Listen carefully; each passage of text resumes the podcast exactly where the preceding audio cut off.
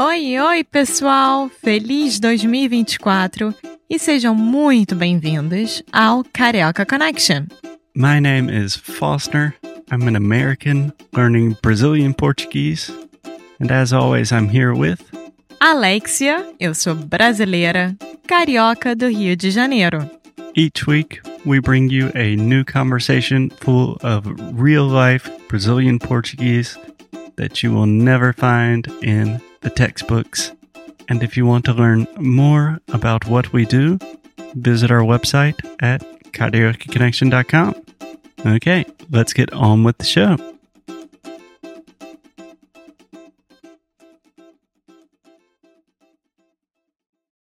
Estou vendo muita coisa saindo nas notícias americanas falando que o Bolsonaro é o Trump brasileiro. Você concorda com isso? Eu acho que com, como ele ganhou o poder através do Facebook, através dessas coisas, através de falando muito besteira, né? Eu acho bem parecido com o Trump.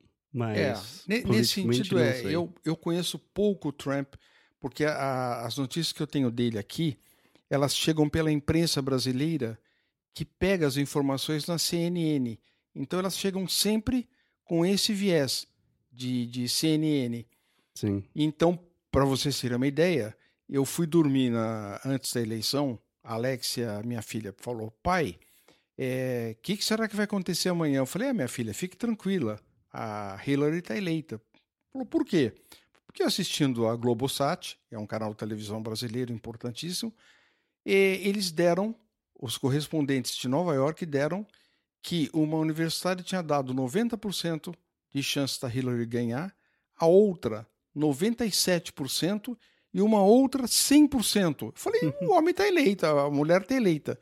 E no dia seguinte eu acordo com o Trump é, é, vencedor. Então a gente recebe a notícia com esse viés é, da CNN que é o. É, enfim, o, eu não, então eu conheço pouco do Trump. É, eu conheço via a imprensa brasileira. O Bolsonaro, ele fala muita besteira, ele fala muita bobagem. Mas... Sobre a mulher, sobre homossexuais, sobre, sobre qualquer coisa mas, que mas ele pode. o impressionante, para mim, impressionante é que isso aí, que seria fatal uma pessoa falar numa eleição antigamente, não pega mais. Tem uma, uma expressão brasileira, me permito explicar para vocês, que é muito engraçada. Sim, por favor. Lançaram uma frigideira uma vez no Brasil chamada Teflon uhum. que não gruda nada. É, você pode fritar um bife, fazer qualquer coisa, ela frita o bife, mas não gruda.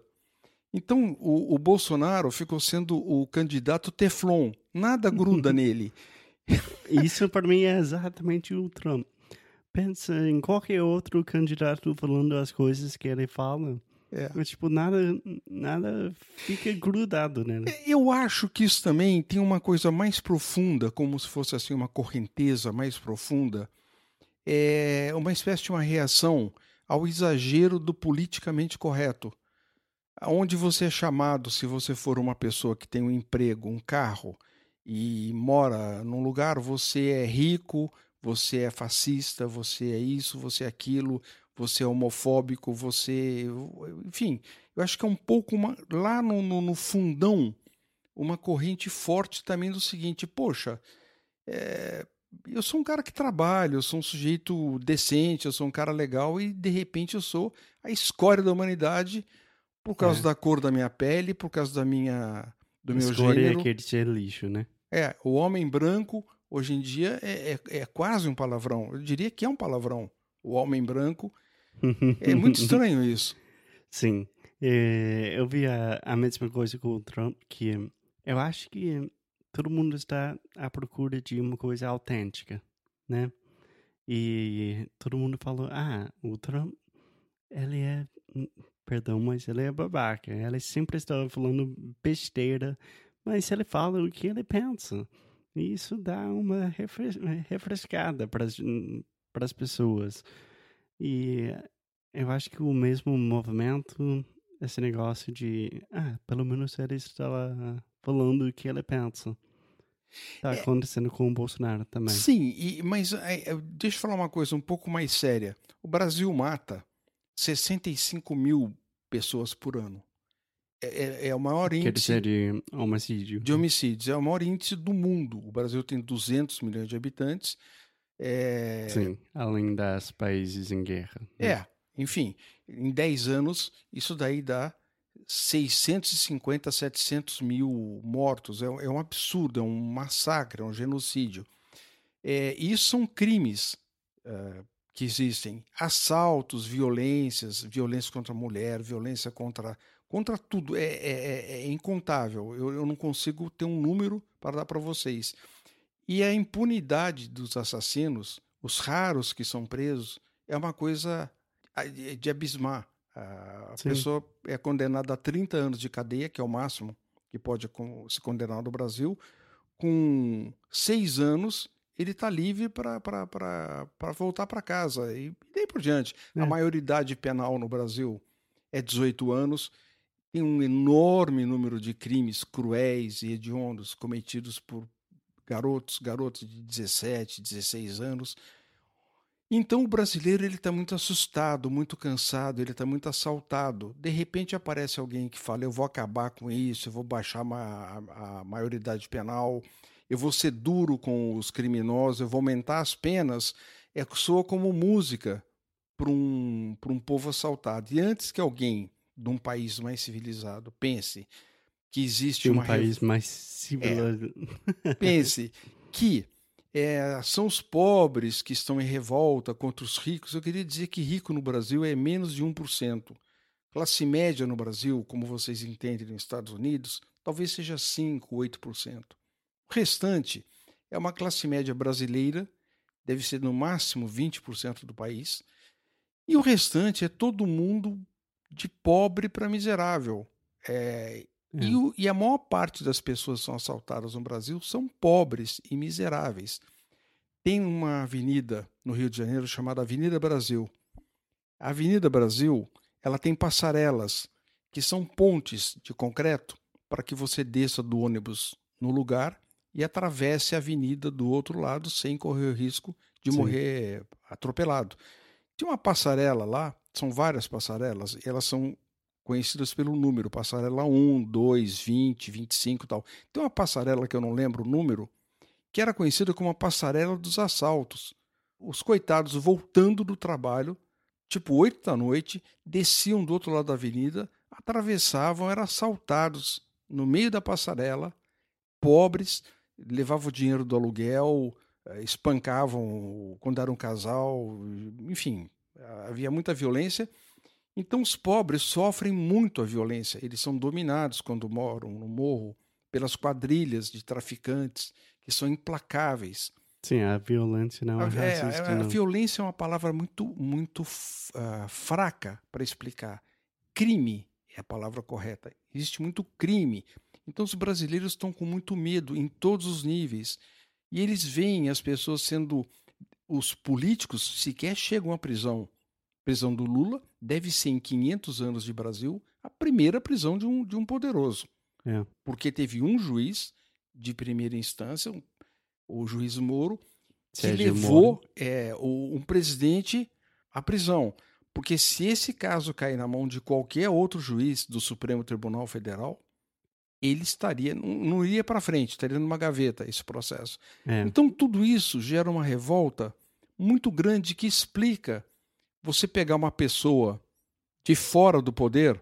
Engraçado é que o Bolsonaro ele é político há 20 e tantos anos, mas ele é encarado como É, 30 anos. Ele É. começou no ano 90, eu acho. exato, mas ele é considerado uma pessoa fora do sistema, É, é um outsider. um Mas outsider. ele está no sistema É. faz 30 anos, pô. Então, é, nessa eleição, é, existiam dois candidatos contra o sistema. Um, o Bolsonaro, e o outro, o João Moedo, de um partido chamado Novo. João Moedo É, É mas aquele- já está fora, cara. é aquele liberal no estilo brasileiro, não liberal americano, é liberal. É menos impostos, mais liberdade individual para que o Liberal país... nesse sentido, Liberal. o americano pensaria como neoliberal. Entendi. Que é mais tipo, menos impostos, menos Isso. Estado, menos Isso, isso. é, envolvimento com o governo na sua vida. Exatamente. Então, é, essa grande massa política brasileira, inclusive aí a segunda e a terceiro escalão, esse grande núcleo de, de- de brasileiros que mandam no país, né, eles identificaram dois perigos: o João Moedo e o Bolsonaro. O João Moedo, com 2, 3% de votos, eles nem se preocuparam. E o Bolsonaro, eles levaram um susto. Por quê? Qualquer um dos candidatos que entrasse, Haddad, o Alckmin ou outro, ia compor com o sistema. A primeira coisa era soltar o Lula. Alckmin foi quem? Perdão? Alckmin é o, o atual governador de São Paulo. Ah, tá. Fortíssimo. E que teve uma coisa como 6% dos votos, ou 8%, uma coisa. Então, o, o Bolsonaro ele é um fenômeno mesmo, é inacreditável o que aconteceu. Com a subida dele, todas as forças políticas e toda a imprensa brasileira, toda, toda, 100%, é, publicou notícias muito fortes contra o Bolsonaro. E é o que eu falei, destruiria qualquer um. Com ele não colou. Eu não sei porquê. É, Não, não... Perfeito. Hum, não é perfeito, mas entendi. É, então, Marco Antônio, a gente vai acordar amanhã. As eleições vão acontecer. Quem você acha que vai ganhar? É difícil responder, Foster, porque, é, veja Eu bem, as não é difícil, pesquisas. não. não, as pesquisas indicam que o Bolsonaro deve ganhar com folga. Com folga que ele se facilmente. É, facilmente, com folga, facilmente, por larga margem de Como a votos. Hillary, né? É. Agora, eu depois do Trump, eu fiquei meio ressabiado, mas enfim, amanhã deve acordar o Brasil com um novo presidente. Ressabiado que ele se Ressabiado é desconfiado. com um pouco de, de medo de um confiar. pouco de medo de- dessa. Mas parece, parece que tem umas pesquisas aí que são feitas por um site bastante atuante e eles indicam 14% a mais, 14, o que representam 13 milhões de votos a mais para o Bolsonaro. Então acredito que amanhã a gente vai acordar com o Bolsonaro presidente. E eu desejo de todo o coração que ao acabar a eleição, pelo menos eu, eu vou fazer isso. Eu gostaria que quem morasse no Brasil ou fosse brasileiro estiver me escutando. Acabou a eleição, acabou a eleição. Ela foi uma eleição democrática, essa é a essência. Es- O povo escolheu um presidente. Vamos respirar e esperar um, um vento bom para o Brasil. O Brasil está precisando de um vento bom. Eu tenho para mim que um homem público fica na história pela, pela quantidade de felicidade que ele espalha para o seu país. Vamos esperar que esse homem, que esse presidente, que esse sistema novo que vai entrar espalhe muita felicidade pelo Brasil e que a gente possa respirar. É, porque até agora não está dando para respirar. A gente está muito agoniado, muito, muito tenso. Então o Brasil precisa de um vento a favor para voltar a ser um país mais alegre. O país já é alegre, mas que as pessoas tenham um pouco mais de esperança. A esperança no Brasil foi destruída nesses Exatamente. últimos 20 anos quase completamente. É. Quando eu fui- era jovem, a gente discutia que o Brasil ia ser um dos cinco maiores países do mundo. Não em termos de exército ou um PIB, mas em termos de, de- de felicidade para o povo, de, de status. Não, eu vi ah, alguma coisa este ano. Até a gente gravou um podcast sobre os pai- países mais felizes do mundo. Brasil, número um. Pois é. Então, isso daí, é você falando com as pessoas na rua, hoje lá no Brasil, o chofer de táxi, o cara do, do, do, do supermercado, todo mundo está muito pessimista. Ah, isso daqui não tem jeito, vai demorar 50 anos para melhorar, se é que vai melhorar. Então, uma lufada de, de, de, de boas notícias dos que brasileiros, o quê? uma lufada é um vento, é uma, Ah, tá. uma entendi. rajada de vento Certo. É, para o nosso país seria muito bom para as cabeças e mentes ficarem mais otimistas, mais felizes. Eu desejo ardentemente isso. Eu, quando tinha 18 anos, eu, o Brasil era um país pobre e, e- e que sofria.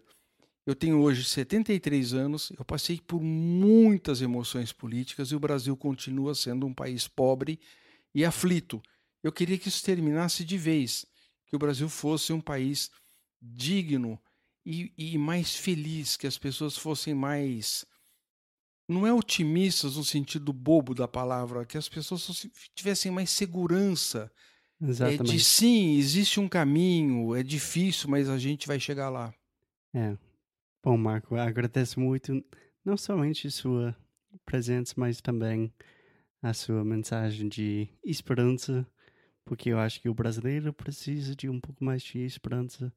Mas ainda acho o, um brasileiro é, é uma pessoa muito feliz, mas é uma pessoa feliz sem esperança hoje em dia.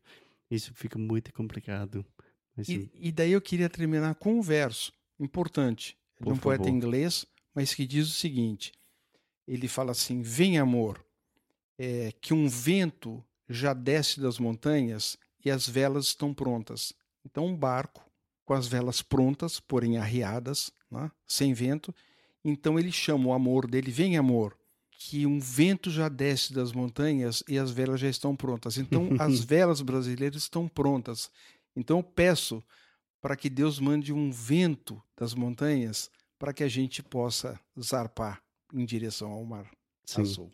E amanhã a gente vai saber se esse evento se chama Haddad ou Bolsonaro, mas depois a gente fala sobre isso. Tá ótimo. Obrigado, Marco. A gente fala logo. Grande beijo, beijo para vocês. Igualmente. Tchau, tchau. Tchau. Muito obrigada por ter escutado mais um episódio aqui do Carioca Connection. If you're still listening, we imagine that you are pretty serious about improving your Brazilian Portuguese. That's awesome. You should check out our website at cariocaconnection.com to learn more about our online membership, the CC Club. Some special students get personalized coaching with me and Alexia. So if you want to hang out with us and really improve your Portuguese in 2024, Agora é a hora. Então é isso, pessoal. Até o próximo episódio.